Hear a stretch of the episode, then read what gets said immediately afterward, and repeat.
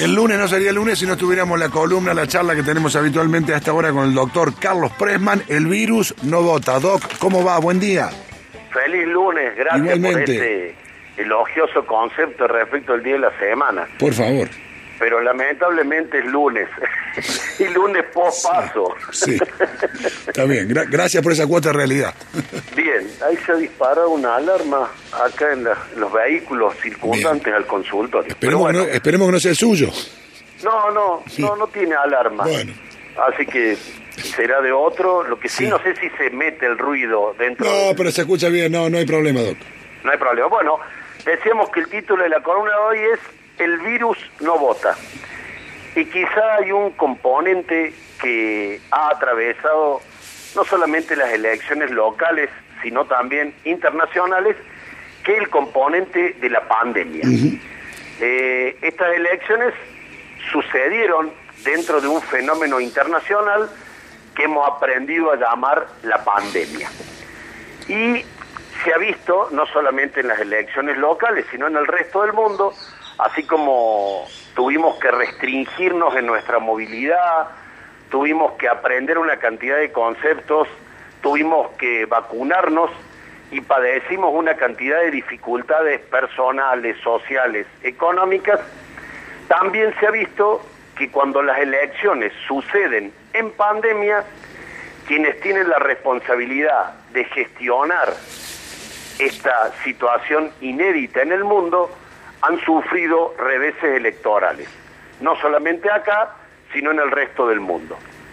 Entonces, podríamos pensar la pandemia en las elecciones y poder reflexionar sobre algo que hemos venido haciendo a lo largo de este tiempo, porque hace casi dos años que de lo único que estamos hablando es de los virus, de la cantidad de muertos, de la cantidad de contagiados, de las camas disponibles de terapia intensiva, de las vacunas, de las segundas dosis, celebrando como lo hacemos habitualmente cuando nos reunimos y decimos salud, dinero y amor. En general, y esto es cultural y atraviesa distintas regionalidades, comprendemos el estado de bienestar cuando se poseen estos tres elementos, salud, dinero y amor. Hasta ahí el consenso, digamos que es casi unánime, pero realmente valoramos la salud, el dinero y el amor cuando lo perdemos. Y creemos que el orden de los productos, en este caso, altera el resultado. Lo cierto es que cuando no estamos en elecciones y aún en pandemia, siempre en el encuentro afectivo celebramos diciendo estos tres deseos, salud, dinero y amor. Sí. Lo que sucedió, o al menos una lectura sanitaria, que también podría explicar por qué en estas elecciones locales y nacionales se sumaron muchos médicos que hicieron el salto a la política y también con un resultado dispar. A nivel local, el doctor Atienza, en Capital Federal, el doctor Rubinstein, a nivel provincia de Buenos Aires, el doctor Manes.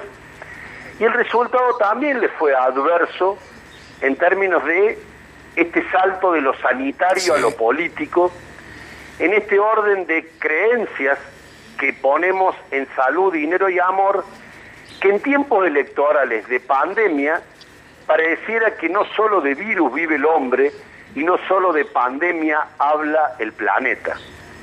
Porque a la hora de votar, sin dudas, se alteró el orden de los factores.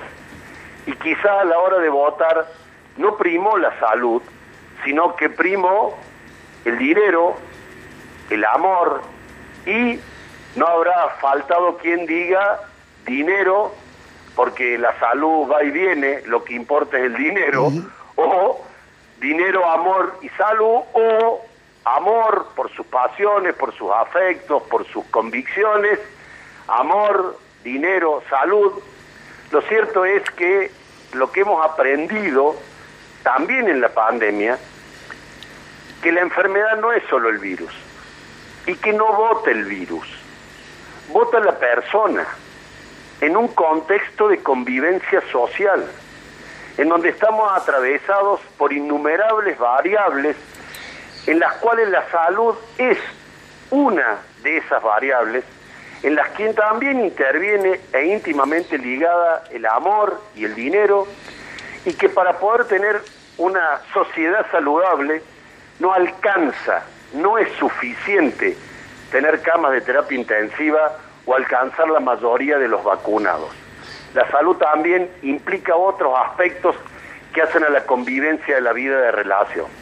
Entonces, al revés de las matemáticas, este orden de salud, dinero y amor, cuando se altera y es dinero, amor y salud, o amor, dinero y salud, el orden de los factores sí altera el producto y habrá que aprenderlo porque el virus no vota.